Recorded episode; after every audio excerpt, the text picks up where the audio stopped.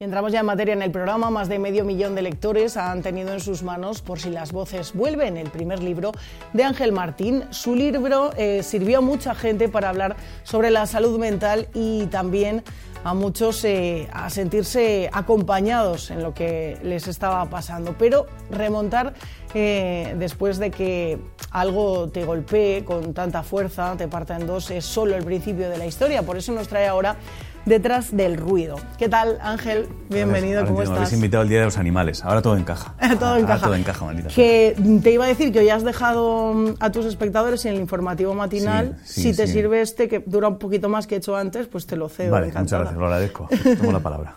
un placer tenerte aquí. Nos vimos em, mm. hace dos años con Por si las voces vuelven. Lo primero que he pensado es, mm, qué rápido pasa el tiempo. Ya, ¿verdad?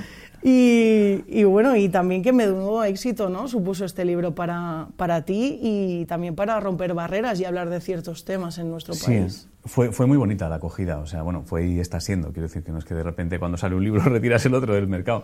Eh, sí, fue, fue muy inesperado, yo creo que de repente eh, se conectó, yo creo, con el lenguaje o con la idea y de repente el boca a boca y mm, hizo que funcionara mucho más de lo que, de lo que yo hubiera, de lo que hubiera imaginado. Entonces es, es, es muy bonito, claro, ha sido muy salvaje. Eh, ¿Qué ha supuesto para ti personalmente? Porque lo decías tú, ¿no? Eh, es un libro que salió hace dos años, pero la gente te sigue hablando de él, ¿no? Se sigue hablando de este libro. Sí, sí, sí, sobre todo ha hecho como una, como una especie de conexión más humana, yo creo, entre, entre, entre la gente y yo. O sea, quiero decir, cuando te dedicas a la tele, tú lo sabes bien, a veces tienes la sensación de que la gente es como un número, porque no los ves, no están aquí, están en casa. Y sin embargo, yo creo que a través de, de por si las voces vuelven, de repente es como que ha habido una, una puerta que se ha abierto a una conexión más cercana. Entonces, para mí fue, fue muy reveladora la sensación de que las palabras en combinación con la comedia eh, podían servir para ayudar. O sea, que de repente dices, ostras, espérate, espérate, que todos somos una pequeña caja de herramientas que le puede servir al que tenemos enfrente. Entonces ha sido, está, está siendo muy emocionante el viaje que, que supone escribir. Em, para que no lo sepa, por si eh, las voces vuelven, en el libro hablabas sobre el brote psicótico que tuviste en, en, 2017, eh, tu ingreso en el psiquiátrico y las consecuencias de todo ello.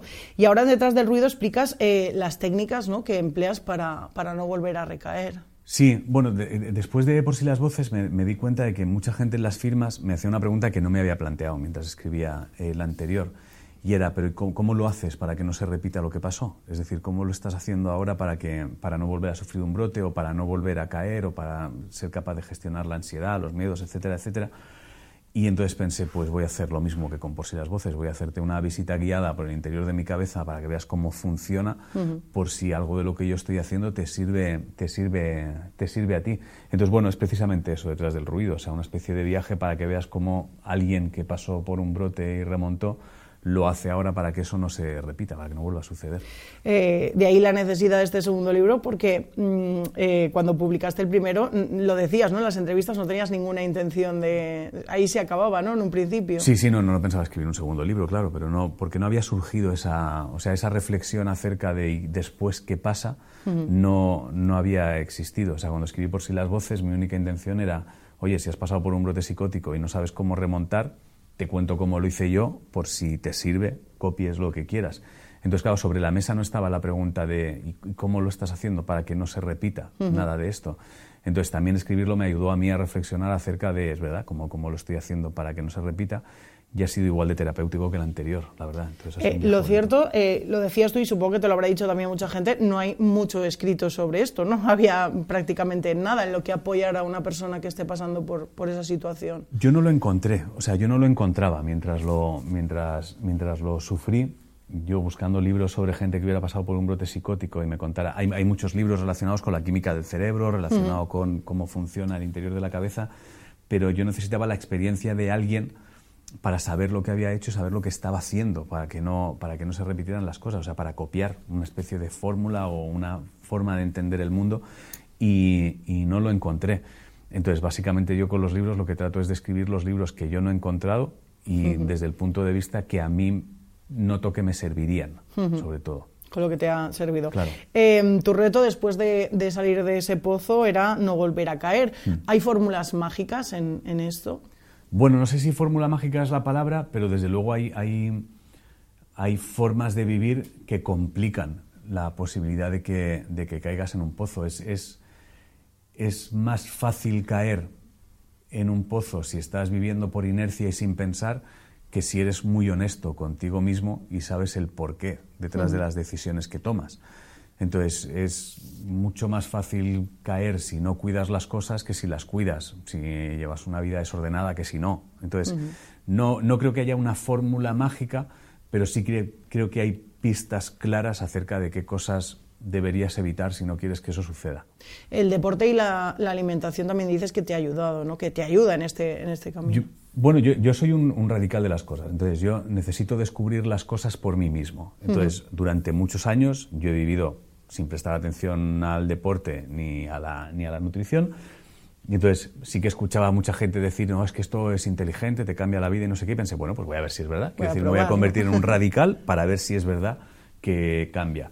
Em, creo que no creo que haya una combinación más inteligente que, que hacer deporte y aprender a, comer lo que tú necesitas, o sea, conocerte a ti, o sea, cuál es la gasolina que te metes. Entonces, deporte y nutrición creo que es lo más inteligente. Aunque no te guste el deporte. Aunque lo odie profundamente, lo odio profundamente, ¿eh? profundamente. Te obligas, ¿no? Sí, sí, sí, sí, porque sé, sé los beneficios que me da, o sea, ya los he podido comprobar en mí. Entonces, como sé los beneficios, me obligo. Eh, detrás del ruido, eh, le has llamado. ¿Qué es ese ruido al que tú te, refieres? Yo creo que era, era la forma más sencilla, yo creo, de que cualquiera mm, pudiera entender de qué, estoy hablando. Yo creo que tenemos todos la cabeza llena, llena de cosas que no sabemos qué son, llenas de ansiedades, miedos, vergüenzas, penas, agobios, eh, miles de cosas que no sabemos si son eh, provocadas por el momento en el que estamos ahora, del pasado, del futuro, porque otros nos han intoxicado con pensamientos que en realidad no son nuestros. Entonces creo que la cabeza se va llenando de una cantidad de ruido brutal por culpa de muchas veces vivir por inercia y sin pensar y sin saber muy bien por qué estás haciendo lo que estás haciendo ni, ni la motivación detrás de las decisiones que hay. Y creo que es imprescindible aprender a, bajar todo ese sonido para conectarte con realmente lo que tú quieras construir y quién quieras ser, o sea, descifrar si estás siendo o no estás siendo honesto contigo mismo y coherente. Em, no es fácil silenciar ese ruido porque eh, a todos nos pasa, ¿no? Hemos tenido un día en el trabajo complicado, eh, estoy cansada, ¿no? De repente me vienen otros pensamientos que no tienen a lo mejor nada que ver, pero que están ahí, y venga, y venga, y venga, ¿no? Bueno, no, no es fácil empezar a hacerlo, pero, pero es mucho más sencillo de lo que parece. El problema que creo que tenemos hoy en día es que dejamos pasar las emociones negativas. O sea, llegas a casa y dices, no, es que he tenido un día muy ajetreado, muy ajetreado. Y si me siento y te pregunto, ¿pero qué ha pasado?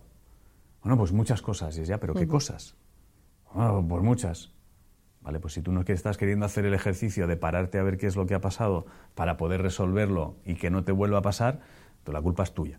O sea, te guste o no. Quiero decir, o sea, si tú no, si tú no eres la persona que quiere hacer el ejercicio consciente de saber qué ha pasado para que no se repita, pues entonces no hay nada que hacer. Entonces, no creo que sea difícil. Lo que creo que es difícil es tomar la decisión consciente de cada vez que me suceda algo que me desestabilice, voy a descubrir por qué ha sido y voy a poner remedio. Claro.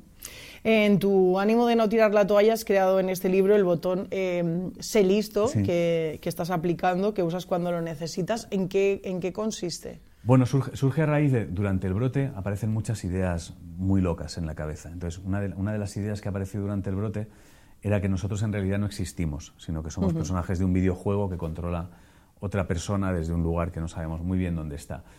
Entonces, esa sensación de ser el personaje de otro y en la que tú no, no pintas nada, simplemente tienes que obedecer, eh, me di cuenta que servía para construir una especie de ficción en mi cabeza que a mí me ayuda para todas esas veces en las que no tienes ganas de hacer cosas, no tienes ganas como de enfrentarte a ciertas decisiones, eh, te conviertes en el personaje de un tío que es más listo que tú, de una persona que es más lista que tú y que te obliga a hacer esas cosas y no te queda más remedio que obedecer. Quiero decir, me da igual si quieres o no quieres salir de la cama, hay alguien en un sitio que le ha dado el botón de salir de la cama y tú tienes que salir de la cama, quieras o no. Me da igual si no quieres pensar, hay un señor que le ha dado el botón de pensar. Y entonces, esa, esa herramienta a mí por lo menos me permite que no, que no se instalen rutinas de dejar pasar, de va, no importa, de no prestar atención. O sea, necesito prestar atención a absolutamente todo. Em, lo primero que nos dices en el libro es aprende a diferenciar lo que quieres de lo que necesitas. ¿Por qué esto es tan importante? Bueno, porque si no, no sabes por qué estás tomando las decisiones, creo. O sea, creo que muchas veces nos dejamos llevar por lo que queremos sin pensar en lo que necesitamos. Creo que eh, pongo un ejemplo en el libro que creo que sirve para entenderlo y es muchas veces crees que quieres, eh, para que nos entendamos todos, es muy superficial, pero sirve para entendernos. Eh, es que yo quiero ese abrigo rojo. Y es no, tú lo que necesitas es dejar de pasar frío. Entonces, si no tienes pasta para el abrigo rojo o el abrigo rojo no te sirve, píllate un azul porque tú lo que necesitas es dejar de pasar frío. Entonces creo que muchas veces nos quedamos en la superficie de las cosas que nos pasan y eso va haciendo que tomemos decisiones que no resuelven el problema. Es como la gente que de repente dice, no, es que yo no, soporto a mi jefe y tengo que cambiar de trabajo, cambia de trabajo y a los dos meses está exactamente igual diciendo, es que no soporto a mi jefe. Y dices, vale, pues el problema no es que quieres cambiar de trabajo. Tú tienes una movida mucho más profunda que a lo mejor consiste en que necesitas cambiar de oficio o necesitas cambiar de ciudad o necesitas cambiar de vida.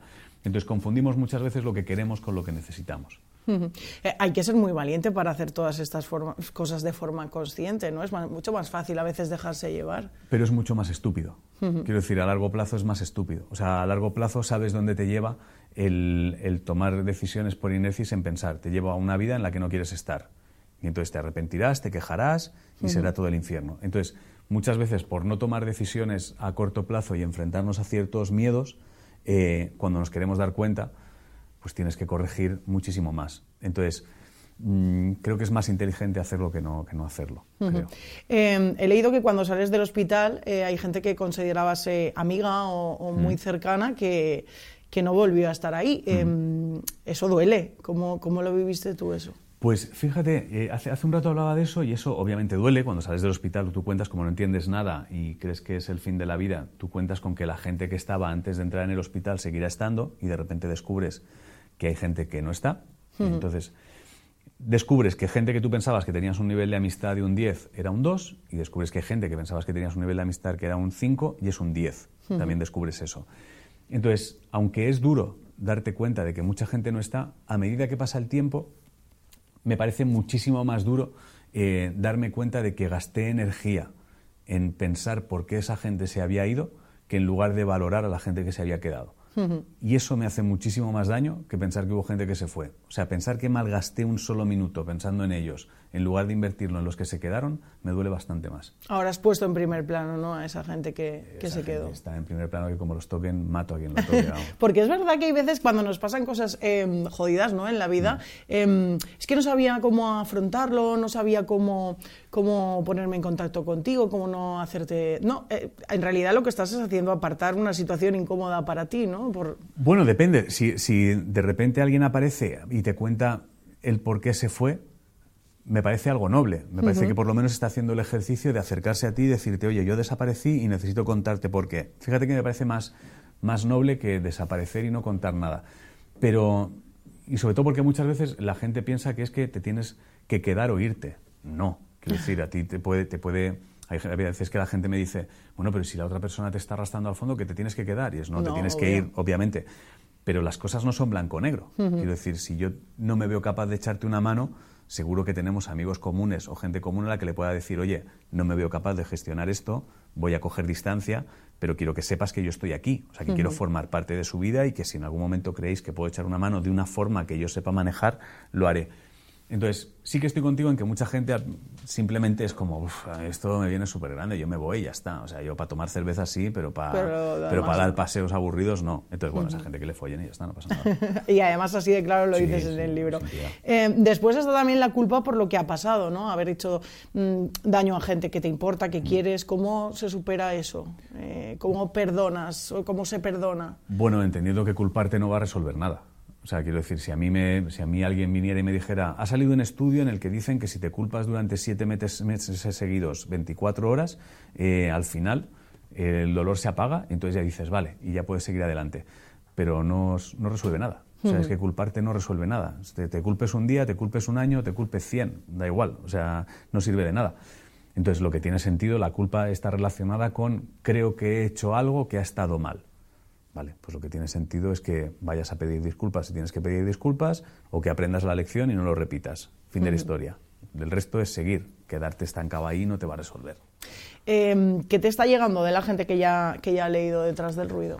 Pues es, muy bonito el feedback. Está sucediendo un poco lo mismo que con Por si las voces. Hay como una especie de código entre la gente que me sigue y yo, que es, oye, si te sirve, a mí mándame un me sirve y ya está, con esto me sirve. Entonces, estoy recibiendo mucho de eso.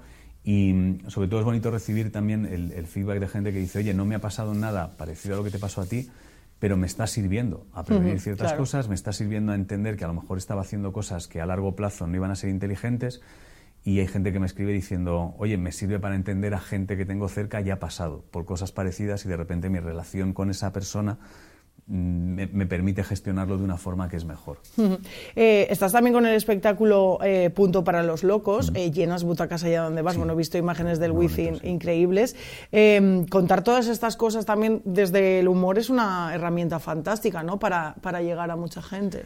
Bueno, Punto para los Locos nace como, como una herramienta más. O sea, al final no es tanto un, te cuento lo que me ha pasado a mí, eso no tiene mucho sentido, sino que de repente me di cuenta que las palabras en combinación con la comedia eh, era una herramienta muy poderosa para echar un cable. Entonces, con Punto para los Locos, lo que hice fue tratar de construir un monólogo que independientemente de si has leído los libros o no, si sabes quién soy o no, pues te rieras, que es lo que tiene que tener un monólogo, pero que, que, al salir del espectáculo salieras con la sensación de encima me llevo dos o tres herramientas que no había pensado que a lo mejor me venían bien y, y no está nada mal.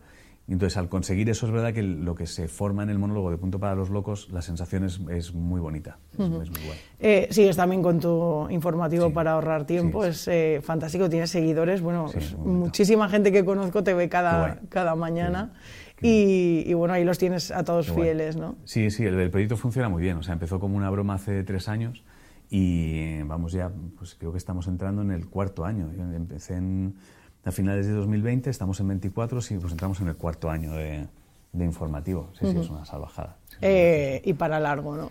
Yo creo que sí, yo creo que sí. Se voy a intentar construir mi propio imperio de la comunicación. bueno, pues si tienes algún hueco, ya sabes, aquí cuenta estamos. Con él, cuenta con él, eh, hoy tienes encuentro con los lectores, firma a las 7 en el corte inglés de, de Colón. eh, una oportunidad, ¿no? También para compartir un poco. Sí, sobre todo porque es, porque es bonito, porque al final es verdad que el, el libro, cuando tú lo escribes y lo lanzas, falta el final del libro, que es siempre saber en qué le ha servido al que lo ha leído. Entonces, es verdad que en las firmas se genera ese momento donde alguien, aunque hay mucha gente y no, hay muchísimo tiempo para, charlar, eh, la gente te puede decir qué es lo que le ha servido del libro, entonces de repente es como que cada persona es una historia nueva y es un intercambio de agradecimiento muy grande. O sea, vienen de, oye, gracias por el libro, pues no, gracias a ti por estar apoyando todos los proyectos que estoy haciendo. Entonces, son momentos muy bonitos. Fantástico esta tarde, a partir de las 7 en el Corte Inglés de Colón. Eh, ¿Eres feliz, Ángel? Sí, mucho, mucho, mucho, mucho. Muchísimas gracias por tu honestidad y, por contárnoslo. Te seguimos, ya sabes, mm, esta es tu casa. Si hay tercero, aquí te esperamos y, bueno, pues para cualquier espectáculo aquí estamos. gracias. Muchísimas gracias. Un placer.